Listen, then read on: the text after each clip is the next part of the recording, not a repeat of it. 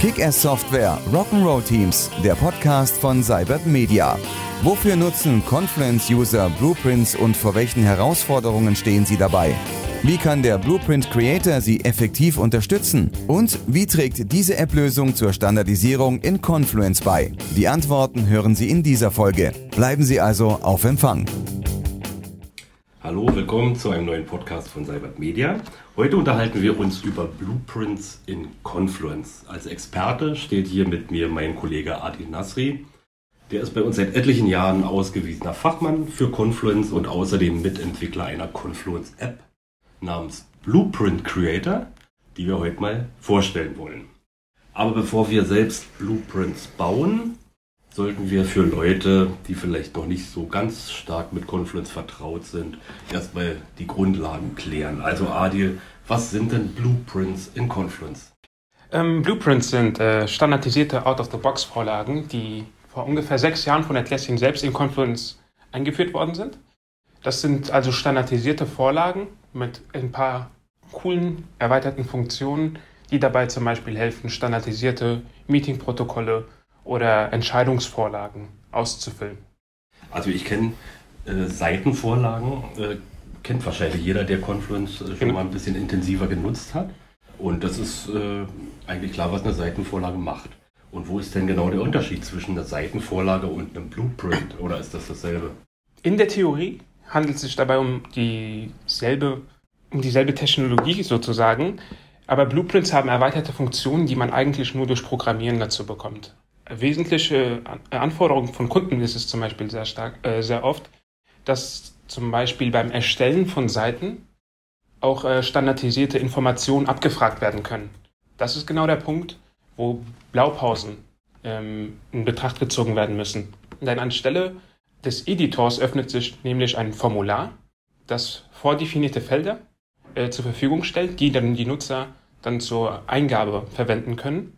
Und das sorgt dafür, dass Informationen strukturiert und systematisch abgelegt werden können.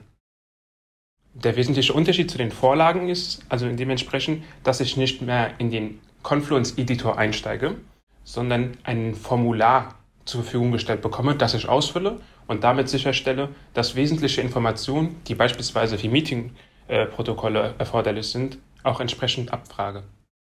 Du sagst, äh, Seitenvorlagen kann man äh, leicht erstellen, mhm. weil man mit dem Editor arbeitet. Blueprints dagegen nicht so einfach, weil es dafür normalerweise äh, Programmierarbeiten braucht. Richtig. Da sind wir bei dem Problem, das der Blueprint Creator löst, richtig? Ganz genau. Ähm, das Problematische an Blaupausen, ähm, da, ähm, da, sie so mächtig sind, äh, erfordern, dass sie auch programmiert werden. Ähm, das kommt mit einigen Herausforderungen mit sich. Zum einen muss man halt entweder programmieren können oder man muss einen Dienstleister damit beauftragen, was theoretisch auch sehr teuer werden kann. Äh, außerdem handelt es sich dabei erst um Individualentwicklungen. Dementsprechend muss man da auch immer prüfen, ob die diese dann auch mit den zukünftigen Confluence-Versionen, auf die man dann updatet, auch kompatibel sind. Und dann ist man auch nicht mehr so, ähm, lassen die sich nicht mehr so einfach anpassen. Denn wenn man eine, äh, wenn man erstmal so eine Blaupause gebaut hat äh, und man möchte, man, es fällt einem ein Rechtschreibfehler einfach nur auf, muss man ja wieder den ganzen Code äh, bzw. die Konsole wieder öffnen, um die Anpassung wieder vornehmen zu können. Genau da setzt der Blueprint Creator an. Ähm, es ermöglicht nämlich Variablen oder Platzhalter, wie es in dem Blueprint Creator heißt, äh, hinzuzufügen ohne Programmierkenntnisse ähm, zu besitzen. Heißt, es gibt einen, man benutzt denselben Editor, den man auch verwendet, um Vorlagen zu bauen. Das ist der Confluence Editor. Mit der Möglichkeit, dass man halt Platzhalter hinzufügt. Und da gibt es verschiedene Feldtypen. Es gibt äh, Textfelder, es gibt äh, Datumsfelder, Benutzererwähnung oder Selektionsfelder. Und die kann ich dann ganz einfach und intuitiv nutzen, um Optionen zur Verfügung zu stellen, aus denen der Nutzer dann wählen kann, wenn er dann so eine Seite erstellt. Und das kann jeder Kunde selbst erledigen, ohne dafür einen Entwickler einbinden zu müssen. Genau, das ist äh, auf jeden Fall die Idee des Blueprint Creators, dass der Kunde da wieder äh, selbst die Kontrolle über Vorlagen und Blaupausen bekommt und dementsprechend nicht mehr abhängig ist von irgendwelchen Entwicklern oder Dienstleistern. Äh, du hast äh, am Anfang ähm, den einen, ich würde mal sagen, als Vorteil äh, hervorgehoben, äh, den Anwendungsfall der Standardisierung. Genau. Ähm, führ das doch mal ein bisschen aus. Was, was kann mit Blueprints und dem Blueprint Creator standardisiert werden und was ist das Ziel, was viele Kunden dahinter haben? Genau.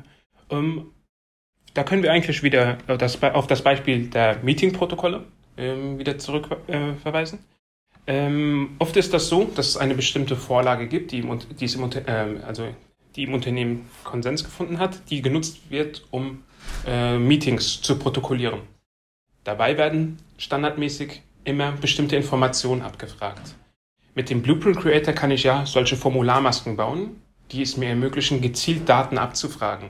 Das sorgt dann dafür, dass alle Meeting-Protokolle in dem Fall entsprechend mit einem Datum, mit den Teilnehmern und so weiter ausgestattet sind. Während wenn ich nur Vorlagen benutzen würde, ich darauf hoffen müsste, sage ich jetzt einfach mal, dass die Nutzer, die diese Protokolle dann am Ende auch anlegen, auch an diese Informationen denken. Das ist, kann man auch auf jeden anderen Anwendungsbereich in Confluence abdecken, wie zum Beispiel Wissensartikel. Wenn zum Beispiel die IT wieder, ähm, also es kommt ein neuer Drucker ähm, in die Büros und es muss jetzt natürlich eine Dokumentation geben, kann es natürlich auch dafür eine Blaupause geben, die dann am Ende dafür dann auch sorgt, dass wieder sämtliche Informationen, Meta-Informationen sozusagen zu diesem Dokument auch, ähm, äh, auch entsprechend enthalten sind.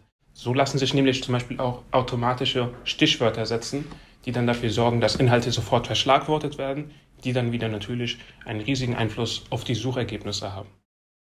Der Blueprint Creator, den äh, ihr entwickelt, mhm. der äh, steht nicht still. Ich vermute mal, ihr habt äh, für die nächste Zeit oder für die nächsten Monate auch sowas wie eine Roadmap und äh, ihr habt gewisse Ideen, wie die Weiterentwicklung aussehen könnte. Kannst du da vielleicht mal einen Einblick geben? Äh, richtig. Ähm, der Blueprint Creator ist seit ungefähr einem Jahr auf dem Marketplace ähm, hat damit begonnen, dass man damit zuerst nur Seiten-Blueprints erstellen kann. Relativ äh, kurze Zeit später ähm, haben wir auch die Funktion eingeführt, dass man zum Beispiel Blogartikel ähm, damit auch verwenden kann. Das ist zum Beispiel etwas, was mit Confluence-Vorlagen überhaupt nicht geht. Also standardisierte Vorlagen für Blogartikel, ähm, die für unsere Intranet-Kunden vor allem äh, sehr spannend sind, weil damit die Unternehmenskommunikation aus verschiedenen Vorlagen für die Nachrichtenerstellung zurückgreifen kann. Vor kurzem haben wir ein sehr großes Release veröffentlicht, mit dem es auch unter anderem möglich ist, Vorlagen bzw. Blaupausen für Bereiche anzulegen. Das heißt, auf Knopfdruck kann ich ganze Bereiche mit vordefinierten Seitenstrukturen und auch wieder Platzhaltern zu, ähm, zur Verfügung stellen. Ähm, das hat uns ziemlich viel Zeit gekostet. Jetzt äh, kümmern wir uns darum, diese Funktion auch hier und da ein bisschen rund zu machen. Ähm, konkrete Pläne für die Weiterentwicklung sind eine überarbeitete Präfixfunktion für Seitentitel heißt, dass automatisch bestimmte Informationen zum Seitentitel hinzugefügt werden, wenn eine neue Seite erstellt wird. Das Nochmal so ein, äh, im Hinblick auf die Standardisierung. Richtig, genau. Nochmal. Dass zum Beispiel immer das Datum in den Seitentitel hinzugefügt wird in einem bestimmten Format, ähm, was dann zum Beispiel auch dafür sorgt, dass der Page-Tree in der Confluence-Seite auch schön übersichtlich bleibt. Oder laufende Nummern im Seitentitel die dann dabei helfen, um zum Beispiel das Anforderungsmanagement in Confluence ein bisschen besser bewältigen zu können.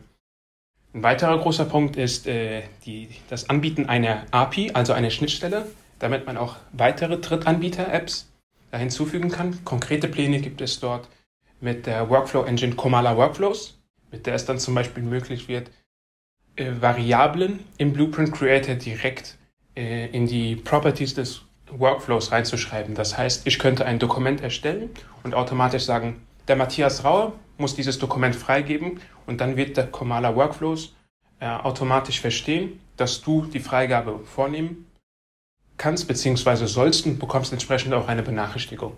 Das sind so die wesentlichen äh, Features auf der Roadmap, unter anderem natürlich aber auch UX-Verbesserung. Klingt alles spannend. Die App gibt es für äh, Confluence Server und Data Center. Richtig. Cloud ist nicht vorgesehen oder? Cloud ist vorgesehen, ja. aber wie so oft ähm, gibt es da leider ein paar Probleme, äh, weil ja die Schnittstellen aktuell noch nicht ausgereift genug sind, als dass wir diese Funktionen für die Cloud-Version von Confluence zur Verfügung stellen können. Sobald sich da etwas ändert, werden wir dieses Projekt aber auf jeden Fall angehen. Es ist definitiv angestrebt, auch diese Version für Cloud zu veröffentlichen. Adil, danke dir für die Einblicke zum Blueprint Creator für Confluence. Wenn Sie sich für diese Lösung oder diese App interessieren, melden Sie sich einfach mal bei uns. Ich denke, Adil und seinen Kollegen werden Ihnen das Tool sicherlich gerne mal zeigen, in einer Remote-Demo-Session oder so vorstellen. Melden Sie sich bei uns und wir können Ihnen da sicherlich weitere Infos geben. Danke fürs Zuhören, bis zum nächsten Mal. Ciao.